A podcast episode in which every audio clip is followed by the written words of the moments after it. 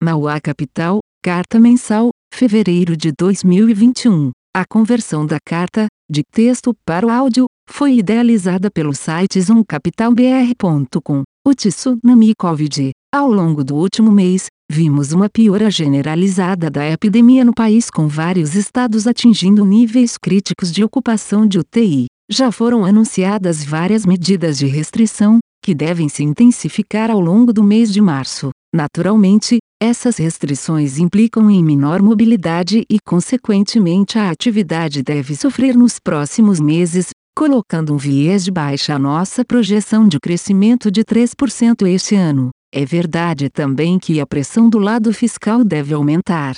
No entanto, avaliamos como positiva a aprovação com celeridade da PEC emergencial que limita o gasto com auxílio emergencial a 44 bilhões de reais, além de aumentar a sustentabilidade do teto de gastos com os gatilhos aprovados, reduzindo o risco fiscal. Do lado da inflação, continuamos vendo pressão de commodities câmbio. Por outro lado, as medidas de núcleos, mais relevantes para a condução da política monetária, mostram clara tendência de inflexão no IPCA 15 de fevereiro. Acreditamos que o IATO deve continuar exercendo seu papel deflacionário nas medidas de núcleo. Em relação à política monetária, acreditamos que com menor risco fiscal e o choque Covid na atividade, o mais adequado seria esperar até maio para começar o ciclo de normalização parcial da taxa de juros. Caso o BC opte por iniciar o ciclo em março, esperamos uma alta de apenas 25 pontos base nesta reunião.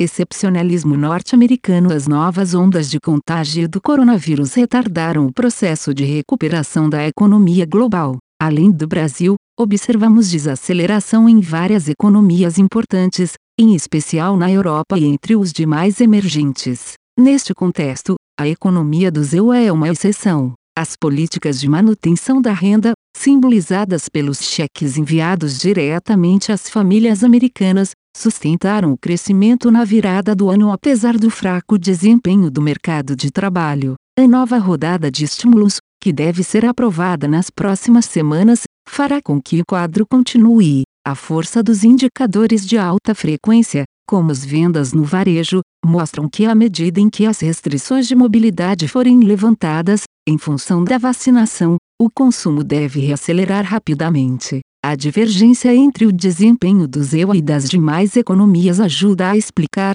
na nossa visão, a alta do dólar no primeiro trimestre deste ano. Prospectivamente, como as pressões inflacionárias ainda são, a nosso ver, temporárias, o FED deve permanecer paciente só e iniciará a retirada dos estímulos monetários na virada deste ano e início do próximo, através da redução das compras mensais de ativos, tapering. No restante da América Latina, as curvas de juros tiveram forte alta em resposta aos movimentos dos juros nos Estados Unidos. Ali também, acreditamos que as pressões inflacionárias são, em sua maior parte, temporárias. Além disso, a desaceleração econômica em função da piora da pandemia fará com que a capacidade ociosa da economia permaneça em patamar muito elevado por mais tempo do que o estimado anteriormente. Assim, bancos centrais que ainda não usaram todo o espaço de política monetária, como é o caso do México, poderão utilizar a munição que lhes resta para ajudar na recuperação. Atribuição de performance macro. Visão geral. No cenário internacional, a Câmara do ZEU aprovou o pacote de estímulo de mais de um trilhão de dólares, enquanto o país registrou a marca de 500 mil mortes pela Covid-19. Ainda em relação à pandemia, diversos países continuaram suas campanhas de imunização com destaque para Reino Unido e Estados Unidos. No Brasil, após o feriado do Carnaval, os números de infectados subiram e as taxas de ocupação nos hospitais também. Um dos assuntos de destaque no mercado local foi a demissão do presidente da Petrobras por Bolsonaro, que abalou o valor de mercado da companhia e impactou o Ibovespa. As discussões referentes ao rompimento do teto de gastos e à apresentação do novo pacote emergencial também foram acompanhadas de perto pelos investidores. Principais posições: tivemos retornos positivos na parte de moedas offshore, com a posição vendida em libra e posição comprada em peso chileno.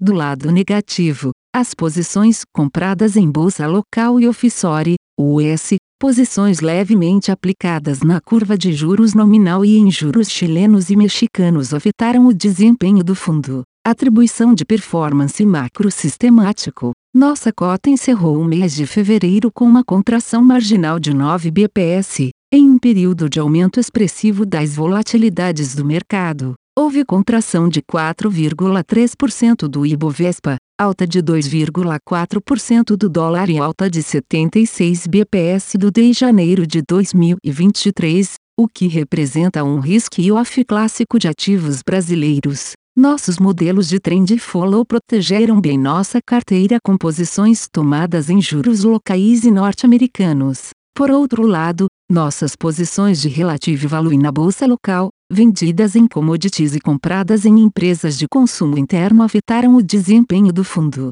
Atribuição de performance ações. Visão geral. No mês de fevereiro, o fundo Mauá Capital Ações FIA apresentou uma performance de 0,96% contra menos 4,37% do Ibovespa, superando o benchmark em 5,33%. Ao olhar o portfólio, podemos destacar algumas posições como Suzano, SUZB3, BTG Pactual, BPAC11 e COSAN, CSAN3. Do lado negativo, alguns papéis que temos underperformaram o índice, em que destacamos os setores de consumo discricionário e saúde. Nosso portfólio continua focado em empresas de qualidade e resilientes, com um confortável nível de caixa e alto retorno sobre o capital investido. Principais setores: podemos destacar nossas posições em 1. Empresas de bens de consumo foco em MGL3 e NTCO3. 2 energia,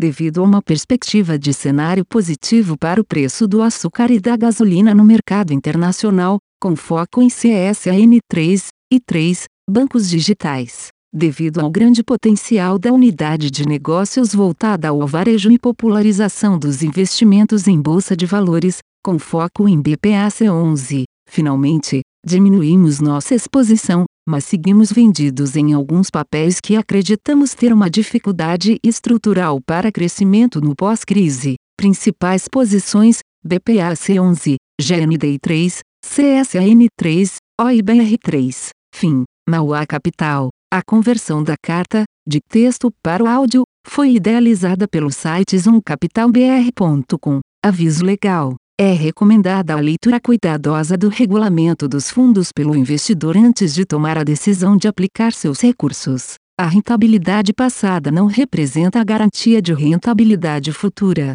A rentabilidade, quando divulgada, não é líquida de impostos. Fundos de investimento não contam com garantia do administrador, do gestor, de qualquer mecanismo de seguro ou fundo garantidor de crédito, FGC. Para avaliação da performance de um fundo de investimento, é recomendável a análise de, no mínimo, 12 meses. A gestora não se responsabiliza por quaisquer decisões tomadas tendo como base os dados deste documento. As informações aqui contidas têm caráter meramente informativo e não constituem qualquer tipo de aconselhamento de investimentos ou oferta para aquisição de valores mobiliários. Os investimentos em fundos de investimento e demais valores mobiliários apresentam riscos para o investidor.